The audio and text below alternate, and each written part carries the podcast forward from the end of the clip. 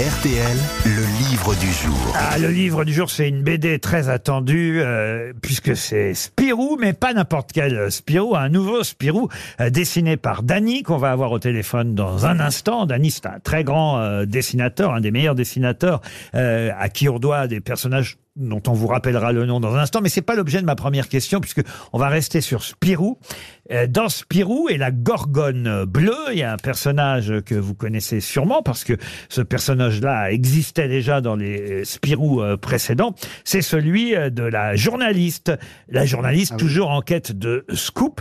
Elle a d'ailleurs un nom de colle, cette journaliste. Comment s'appelle-t-elle? C'est Cotine C'est Cotine. Bonne réponse de Roselyne Bachelot. Bonjour Dany. Bonjour, bonjour à tous.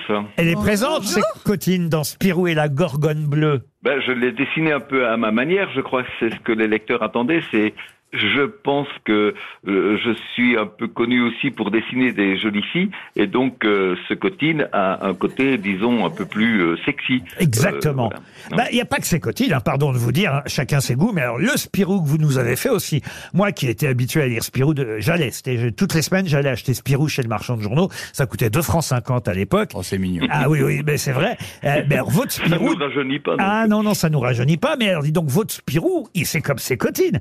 C'est devenu, mais alors, c'est un- et, tiens, on parlait de canon, il est devenu canon, votre Spirou. C'est-à-dire qu'il est musclé, il fait du surf.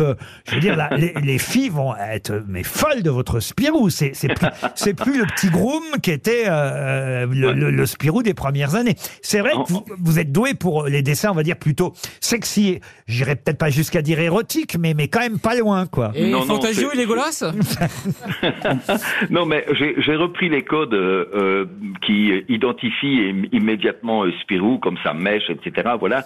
Hein. Mais, mais par contre, je, je lui ai donné des, des proportions, je dirais un tout petit peu plus réalistes. Vous savez, c'était Franquin qui me disait, quelle que soit la caricature euh, que, que l'on fait, il faut que tout puisse fonctionner. Par exemple, on ne caricature pas les filles comme les garçons, mais il faut qu'ils puissent s'emboîter, disait-il avec un sourire. Vous voyez Et donc, euh, voilà, il fallait que le Spirou ben, puisse s'emboîter, entre guillemets, avec ce si vous voulez. Ah même, oui. si, Ah, mais ça, même si on ne parle pas de On, ça. on s'éloigne de la BD pour enfants. hein.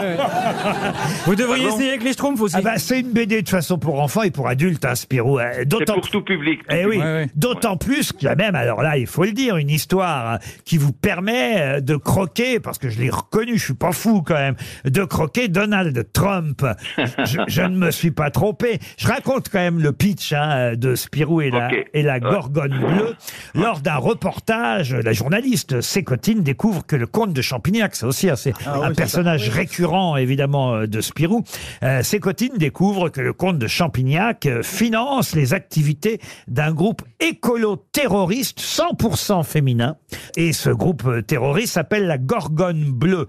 Et en tentant de découvrir la vérité, Spirou et son complice Fantasio vont se retrouver embarqués sur un porte-avions de l'US Navy, mandaté par un milliardaire cynique.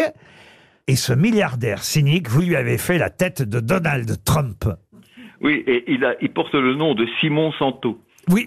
Alors, Sauf que quand même, je suis pas fou. J'ai bien reconnu sa mèche blonde ou rousse. Oui, tout à fait. Je, je n'ai pas vraiment fait une caricature de euh, de, de, de Trump, mais euh, mais ça mèche bien. Et donc euh, il suffit de, de dessiner une mèche blonde comme ça qui pour et, un, et un gros bide et c'est et c'est c'est Trump évidemment. Ça, c'est une tradition que faisait plutôt Uderzo avec Goscinny, mais c'était Uderzo, le, le- le dessinateur dans Astérix. On avait l'habitude de retrouver dans les albums d'Astérix des personnages, que ce soit Guy Lux, Pierre Tchernia à l'époque ou beaucoup d'autres, Sean Connery. euh, voilà, ou même Alain Prost, euh, qui étaient caricaturés et qu'on reconnaissait sous des noms euh, souvent soit gaulois, soit romains dans euh, les BD d'Astérix. Bah là, voilà, vous vous y mettez aussi avec Spirou.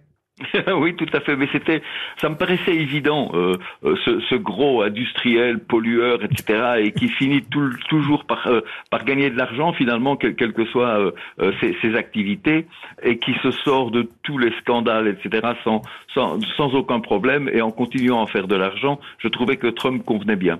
En promettez-moi dans un prochain album de mettre Roselyne Bachelot, j'adorerais. Oh bah pas comme ses cotines. Spirou et la Gorgone bleue, c'est le nouvel album de Spirou, revisité par deux légendes de la BD, Dany qu'on avait au téléphone et Yann, et évidemment c'est chez Dupuis. Merci Dany.